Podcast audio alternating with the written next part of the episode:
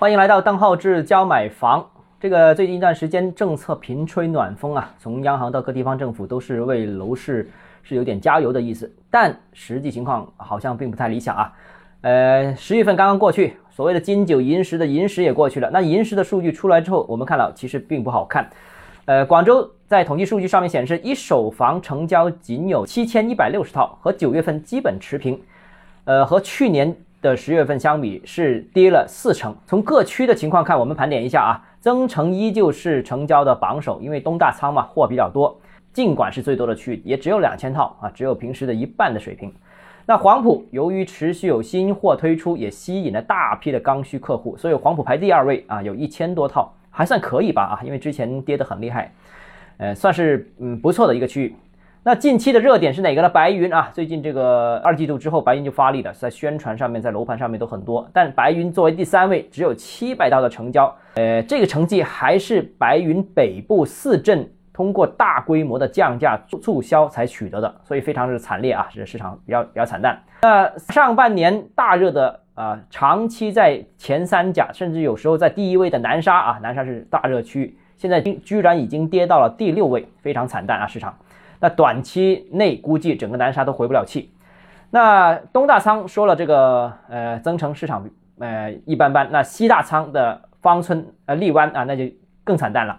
那全月只录得了三百二十九套的这个网签，只有之前的六七分之一，非常少。而且这个成绩还是在十月中旬某芳村楼盘啊采取说以公抵房大规模打折的这个方式上才能获得的。啊，当然了，这个已经是所谓公底房，已经是跳水式降价，但实际上，呃，成交还是上不去。但这个成交是不是有所延后呢？不知道，我们看一下吧。啊，但整体情况我了解到是看的人多，买的人其实嗯并不是很积极。另外就是几个老核心区了，像海珠、越秀、天河，呃，货比较少，所以卖的比较少，这个还是比较能够理解的。同时呢，部分早期拿到预售证的楼盘，由于当时的备案价比较高，所以呢，政府是刻意安排了这个备案价格高的楼盘是网签排序，所以就签的比较少，所以这个是可以理解的。呃，纵观下半年的行情，从六月份开始，每月成交量就基本上维持在六七千套这个水平啊。广州的成成交低迷已经维持了很多个月，五个月时间了，已经很低啊。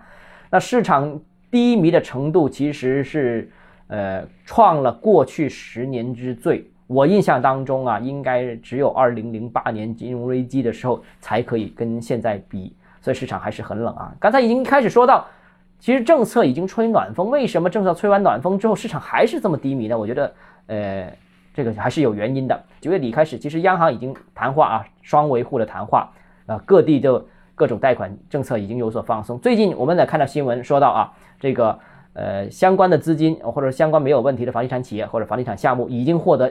贷款的支持啊，然后呃，很多人贷款的时间也明显的大幅缩短，个别银行的利息也是下调了。但为什么还会有现在咱们见到的这种比较低迷的情况？我个人觉得有四个原因啊。呃，今天先说说第一个，第一个就是我觉得房企暴雷这个新闻啊虽然有利好，但是这个新闻没有停止。进入十月份之后，甚至有加速的感觉。十月份好像暴雷的房企的数量在增加。啊，首先就不说恒大了，恒大就基本上隔三差五就来一条新闻。除了这个，呃，这个暴雷新闻最多的这个企业之外，其他的，比方说像佳兆业啦、富力啦、呃、新力啦，然后花样年等等企业呢，负面新闻也是一个接一个。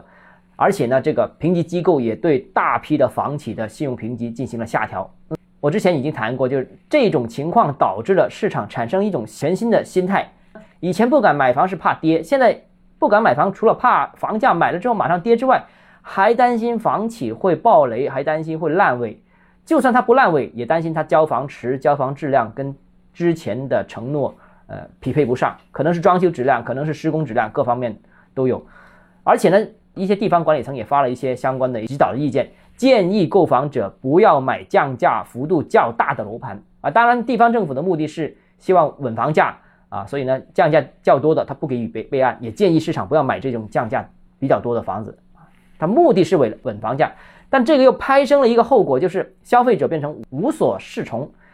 就房价如果高不买不起，房价降了一点点觉得不划算，房价降了多，你又告诉他担心烂尾啊，那他就无所适从了。所以现在整个市场陷入了一个很观望、很纠结的一个情绪，高高也不敢买，不愿买，低也不敢买的这种情况。那除此以外还有其他原因，呃，我们还是下期再继续跟大家分享吧。那如果你个人购房有疑问，想跟我交流的话，欢迎私信我，或者添加我个人微信邓浩志教买房六个字拼音首字母小写，微信号邓浩志 D H E Z J M F。我们明天见。